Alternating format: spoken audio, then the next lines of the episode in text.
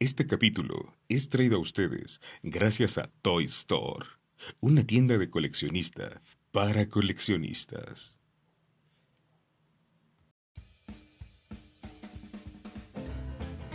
Un vehículo adquiere el apelativo de histórico en la medida que marca una época, en lo deportivo, en lo comercial, tecnológico o bien por ser una inspiración o haber significado un avance en la industria del automóvil.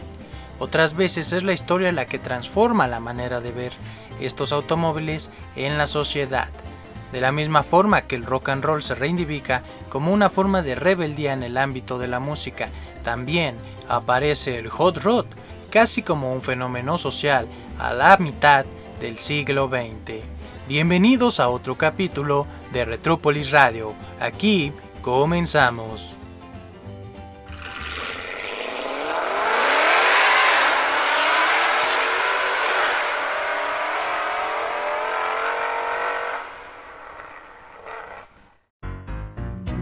Hoy queremos que nos acompañe. Hemos traído para usted desde los años 50 este podcast donde recordaremos ese algo que creíamos olvidado, pero que está escondido en algún lugar. ¿Quieres saber dónde está ese lugar?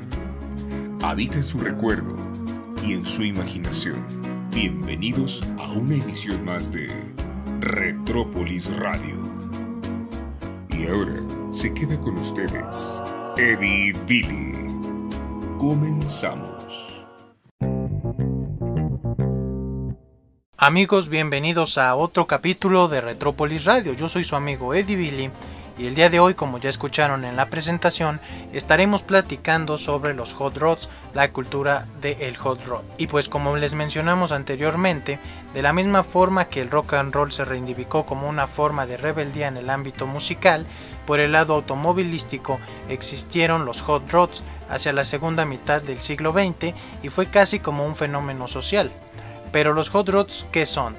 Bueno, pues hoy en día se considera hot rod aquel automóvil construido antes de 1948 que ha sido modificado para aumentar la potencia de su motor, también para reducir el peso de la carrocería y mejorar la suspensión. Esto con el objetivo de que hicieran que el carro fuera potente y que corriera, o al menos eso era lo que hacían en sus orígenes. Bajo el concepto de producción en serie que introdujo Henry Ford a la industria del automóvil, ya que esto logró modelar a una sociedad, pues cambia el asfalto, cambia radicalmente, el paisaje de las urbes se hace más eh, pues con carreteras, el petróleo mana de las fuentes y el automóvil se transforma en una pieza imprescindible para las familias norteamericanas. Por contraposición surge el principio de la customización o personalización. ¿Esto a qué se refiere? Pues esto se refiere a utilizar cascarones de carros antiguos como lo son los años 20, 30 y 40 y modificarlos, ponerles motores más potentes, como lo mencionamos antes, se realizaban modificaciones a los coches para usarlos después como dragsters, que obviamente en esa fecha carecían de demasiada reglamentación y solamente los utilizaban para carreras clandestinas. Pero todo esto, ¿en dónde surge? Se estarán preguntando. Bueno, pues la respuesta fue que principalmente su origen fue en California, tierra de colonos que durante generaciones forjaron un espíritu autosuficiente y pragmático. Se puede decir que a principios de la década de los 40, cuando el concepto de hot rod toma fuerza, las clases menos pudientes carecían de recursos para poder comprar automóviles de altas presentaciones y aquellos herederos de colonos recurrían a la compra de vehículos más populares para luego emplear su propio esfuerzo y medios y convertirlos en prototipos de competición. La meta era siempre, como les mencioné anteriormente, la velocidad, bajo la prisma de las carreras ilegales. Y pues por lo general, o habitualmente estos eventos tenían un lugar casi siempre en carreteras, baldíos o lagos secos, como es el de Muroc, California, pero sin duda uno de los más famosos es el lago salado de Bentonville, al sur de Utah, en el cual además se siguen realizando grandes competiciones de dragsters, además de ser una de las locaciones que más ha aparecido en películas temáticas de los años 50. Los hot rod de esta época son generalmente roadsters, con motor de válvulas laterales Ford Flayden de V8, o un Ford B de 4 cilindros modificados con árbol de levas. Casi siempre se les quita la capota, los guardafangos y en general todo lo que tenga el carro como estético que no aporte nada de incremento a la velocidad. A estos vehículos se les conoce como highboy. En sus orígenes el hot rod se identificaba generalmente con las white trash, que era un término peyorativo que identificaba a los jóvenes blancos que no tenían tanto dinero, que eran de clase baja, pero este término era más utilizado por las autoridades de esos años, como lo son la policía o la prensa, que incluso ponía este término de white trash en las primeras planas de los periódicos para anunciar accidentes o carreras clandestinas de estos jóvenes. Pero este fenómeno no fue exclusivamente de los carros, ya que de este modo también se desarrolló en el mundo de las motocicletas, que gozaban incluso de peor fama que los hot rods en ese tiempo, pues si te veían en una motocicleta te etiquetaban aún más como delincuente juvenil y pues no era nada raro que presenciaran continuos piques entre ambas eh, comunidades de hot rod o de custom en carreras de semáforo a semáforo, la prensa, como les mencioné antes, hacía eco de los continuos accidentes provocados por los rovers, que era un término el cual se le decía a los motociclistas de esos años, también conocidos como bikers o grazers. El término biker se le daba a los jóvenes que conducían y modificaban motocicletas. Por lo contrario, grazer eran más conocidos los jóvenes que modificaban cascarones de carros de los años 30, de los años 20 y generalmente siempre usaban eh, pues ropa barata de sus tiempos que eran las famosas chaquetas bikers de cuero que todos las conocemos son casi casi el eh, estereotipo de un rockabilly con jeans vaqueros de mezclilla y botas. Esto lo hacían principalmente porque como no tenían tanto dinero, compraban ropa barata y lo que les eh, salía de más dinero lo invertían en su carro para que de esta forma tuviera más velocidad, más estética y fuera pues un símbolo de su rebeldía juvenil. En 1948 nace la publicación Hot Rod Magazine y en 1951 se crea la Asociación Nacional de Hot Rods, lo que contribuye a acercarse más a este fenómeno hacia más público y hacer más amplio su auge. Cambia el estilo de los hot rods que es un poco más refinado y se conservan los guardafangos. Las ruedas traseras suelen ser de mayor tamaño que las delanteras y con las franjas de los neumáticos generalmente pintadas en blancos. Los modelos coupé y sedán son los que se hacen más populares. Ya para la segunda mitad de los años 50 el negocio de los hot rod crece muy significativamente la verdad y en cuanto a adictos y a dinero que genera pues esto va en aumento. La industria cinematográfica en California tampoco le es ajena a este auge y contribuye a la potencialización de esta cultura. Aunque esta cultura se extendió por casi toda la mitad de Estados Unidos, el sur de California sigue siendo la meca del hot rod, y esta sin duda es la mejor época, es la época dorada de los hot rods. Son muy habituales hoy en día los certámenes de este tipo de coches, evolucionando a lo que es ahora el custom culture, en la que no predomina exclusivamente el afán de ser el más rápido o tener la mayor velocidad. De hecho existe una especie de rivalidad entre ambas tendencias, lo que son los roaders que adquirían los recambios en las tiendas llamadas speed shop para modificar ellos mismos sus carros, mientras que los aficionados por otro lado recurren a talleres especializados para que realicen ahí el trabajo mecánico de personalización. Los seguidores de los hot rod llaman a este tipo de personas alert beige, basarca de plomo o lead lane, trineo de plomo, ya que antes de la aparición de la masilla se usaba plomo en su lugar. Al contrario, los hot rods eran llamados shot rods, bielas quemadas, porque no ponían, como les mencioné antes, mucho interés en la estética y solo les importaba la velocidad.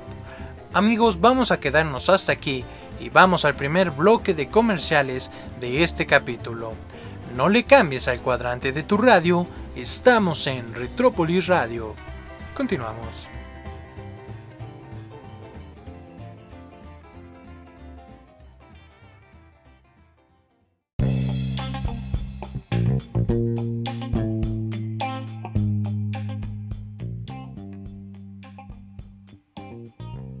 Síguenos en Instagram y Facebook como Toys Store Pop o escríbenos al correo toys.store.pop.outlook.com o directamente a nuestro WhatsApp 5545 3306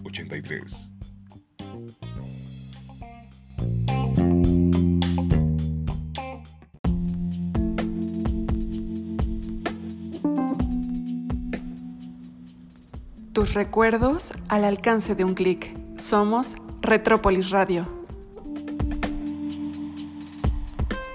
¿Quieres hacer una compra original, diferente y de calidad?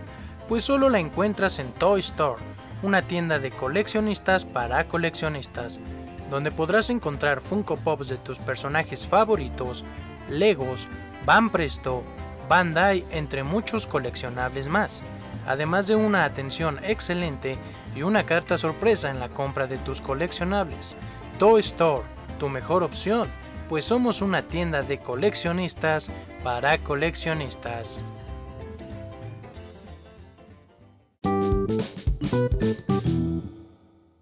Estamos de vuelta amigos y pues en el bloque anterior les comentaba que los años 50 fueron la época dorada del hot rod pero comienzan los años 60 y Media Nación ya se dedicaba a tunear vehículos. Aparecen las llantas de aleación y los cromados, además de los frenos de disco. Las ruedas son mucho mayores detrás que delante, esto sigue siendo una constante hasta esta década, detonando también el chasis de una inclinación hacia la parte frontal, que se viera más alto de atrás que de adelante. Algunos modelos ya cuentan con pintura metalizada o se pintan llamas sinuosas y grandes a los costados de las puertas de los carros.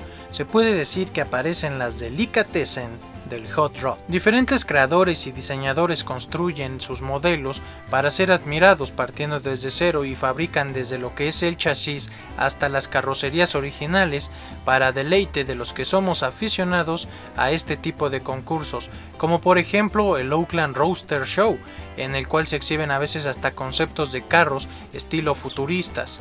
Ed Roth, el padre de Radfin, la mascota oficial de los Rat Rods, construyó seis road shows entre 1959 y 1966. Para 1960 apareció el Volkswagen, conocido coloquialmente como el escarabajo, como una base para los hot rods, siendo uno de los pocos carros europeos que han participado con cierto protagonismo en esta cultura.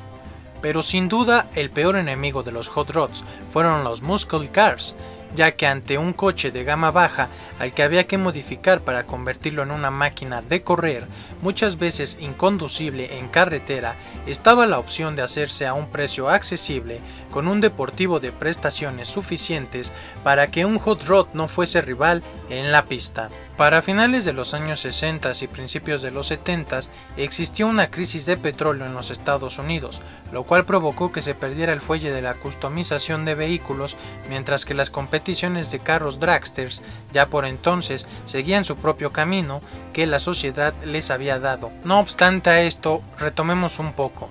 Al ser un fenómeno principalmente social, también tenía transformaciones en la misma medida que esto se hacía. A finales de los años 40 proliferaban los talleres especializados en este tipo de trabajos, pero al terminar la guerra y con ello el razonamiento de combustible, los veteranos regresaban con más conocimientos mecánicos de con los que se habían ido, y ya para el comienzo de la década de los 50 se legalizan los dragsters, pista de dragsters bajo la reglamentación, intentando evitar las numerosas muertes de roaders que se producían en las competiciones clandestinas ya que estos jóvenes, como les había comentado antes, eh, aparecían en primeras planas, ya que los accidentes eran masivos y estaban por todos lados. Vestían con chaquetas de cuero, vaqueros y escuchaban rock and roll en sus Mercurys, algo que le ponían los pelos de punta a la gente tradicional de la sociedad americana. En resumen, los hot rods eran el carro de los jóvenes rebeldes que no querían conducir el automóvil de su padre o de su abuelo y al igual que el género musical rockabilly, con el tiempo fue teniendo derivaciones y una de las más conocidas son los rat rods, los cuales tienen un significado o trasfondo nostálgico. Esta cultura del rat rod surgió en los años 80 y consistía en construir un hot rod de la forma en la que se hacía en sus orígenes, al igual que se modificaban los coches en California en los años 30 y a principios de los años 40, es decir, lo hacíamos uno mismo y pensando simplemente en velocidad. Un rat rod tiene que partir de un vehículo de antes de la época de 1950, al que se le despoja de todo lo innecesario, y entre lo innecesario pues está por ejemplo la pintura, a los cuales muchas veces se les deja una capa de una primera mano de negro mate y por supuesto toda la comodidad también la despojamos de estos carros. Se modifica para aumentar su potencia y se resbaja las suspensiones mediante los métodos tradicionales mecánicos. Apelando a la nostalgia de los primeros roaders, sus herederos dicen que estos hot rods están hechos para correr y no para ser mostrados.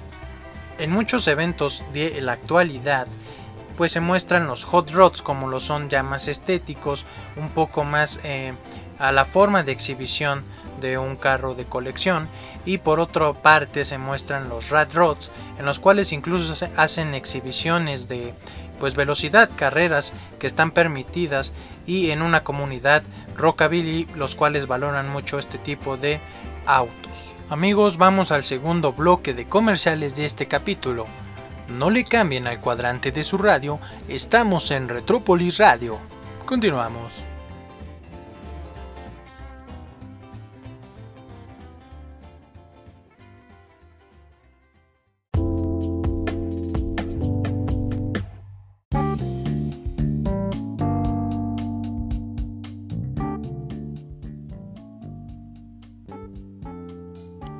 Toys Store. Visítanos en nuestras redes sociales y consulta nuestros productos.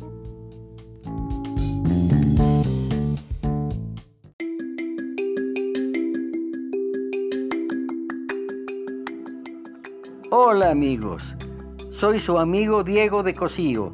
Sigan los acordes de su corazón y llegarán a Retrópolis Radio.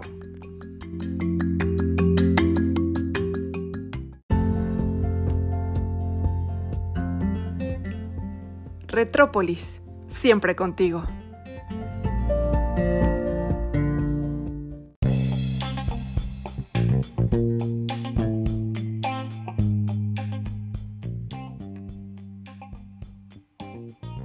Síguenos en Instagram y Facebook como Toys Store Pop o escríbenos al correo toys.store.pop.outlook.com o directamente a nuestro WhatsApp 5545 3306 83.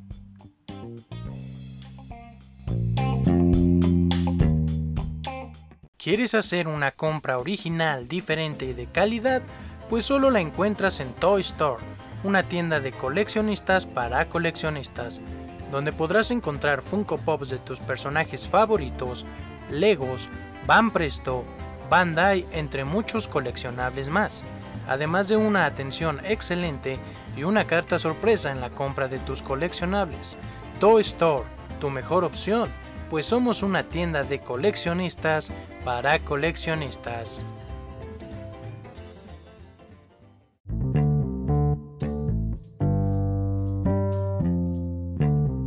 Continuando con el tema, me complace pues informarles de la creación de Custom Factory Garage, una empresa dedicada a los autos a escala, modificando estas piezas para darles más estilo y una apariencia hot rod, conformada por grandes entusiastas de la cultura vintage y hot rod, los cuales son mi papá, mi hermana y pues un servidor, Eddie Billy. Les damos la bienvenida a Custom Factory Garage a la familia de Retrópolis y nos pueden visitar próximamente en Custom Factory Garage oficial en Facebook e Instagram.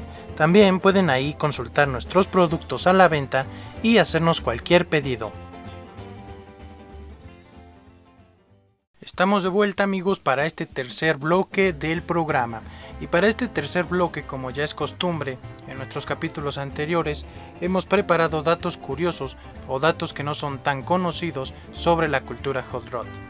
Vamos a empezar con uno donde nos dice que una asociación nacional de los hot rods es la encargada de regular y legalizar los hot rods poniendo en orden todas las carreras de dichos autos, ya que recordemos que en los años 50, al no existir una asociación sobre los hot rods, todas las carreras que hacían eran clandestinas y al margen de la ley. Las primeras carreras se llevaban a cabo sin ninguna protección, pero con mucha potencia. Esto se refiere a que los hot rods no contaban con protección dentro de los carros, como jaulas de protección para si estos llegaban a voltearse o a sufrir algún accidente, no se aplastara por completo el carro, pues no contaban con ellas. Eh, los jóvenes estaban más interesados, como ya lo dijimos, en la velocidad y gastaban más dinero en carburadores, en arreglar el motor, que en su propia seguridad. Un hot rod modificado puede alcanzar la velocidad de hasta 160 km por hora e incluso más velocidades. Los hot rods son una de las tendencias más duraderas que se popularizó después de la Segunda Guerra Mundial y que sigue hasta nuestros días. Esta cultura es tan grande que hoy en día existen programas de televisión donde la modificación de carros es cosa de día a día. La euforia de los hot rods también existe impresa, ya que crearon revistas exclusivas de esta cultura como la Car Culture Deluxe y la más conocida Hot Rod. Muchos de los dueños de estas máquinas tan potentes incluso les ponen nombres a sus bestias V8. Uno de los creadores más famosos de esta cultura fue George Barris. Él y su hermano mayor Sam se mudaron a Roseville, California en 1928 su primer carro que modificaron fue un Buick de 1925 que llamaron The Barris Brothers. Cuando lo terminaron, George lo vendió para financiar su segundo proyecto, el cual era un modelo A de 1929. La pasión y los negocios de Barris lo extendieron a lo largo de Hollywood y con el tiempo pues atrajo la atención de productores y de gente que trabajaba en la industria.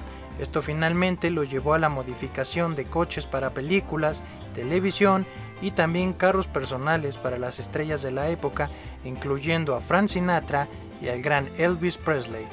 Siendo uno de los más conocidos y más apegados a esta cultura hot rod, el carro de la familia Monster, y más en específico la carcacha del abuelo, donde podemos apreciar que la modificación fue desde el chasis hasta la última tuerca y tornillo de la carrocería.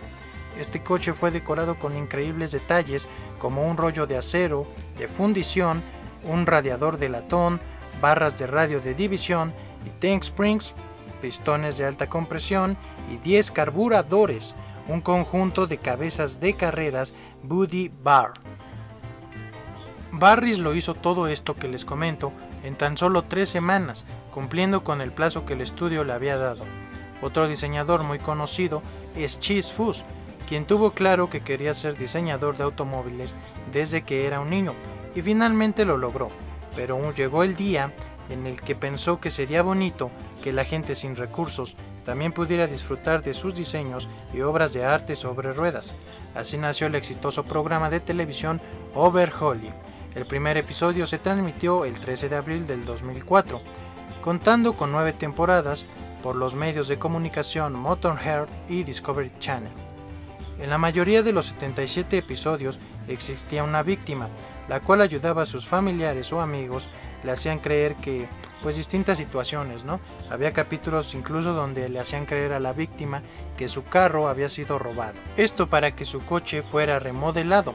Los carros eran generalmente carros antiguos y en muy mal estado, claramente.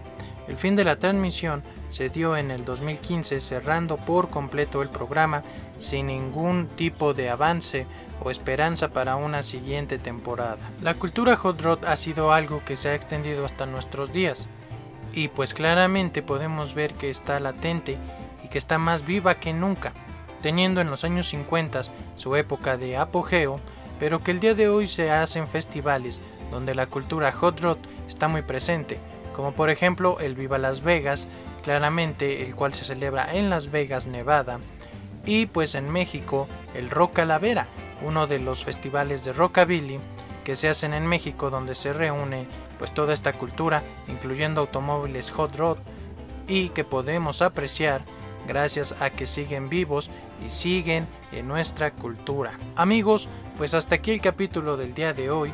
Hemos llegado al final de, de este gran capítulo que es muy extenso claramente.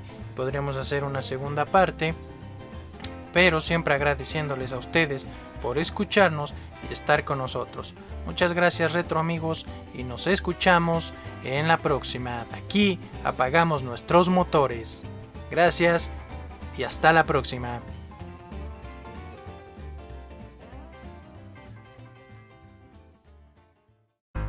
Gracias por estar una vez más con nosotros. Y recuerden que en Retrópolis no vivimos en el pasado, vivimos en los recuerdos.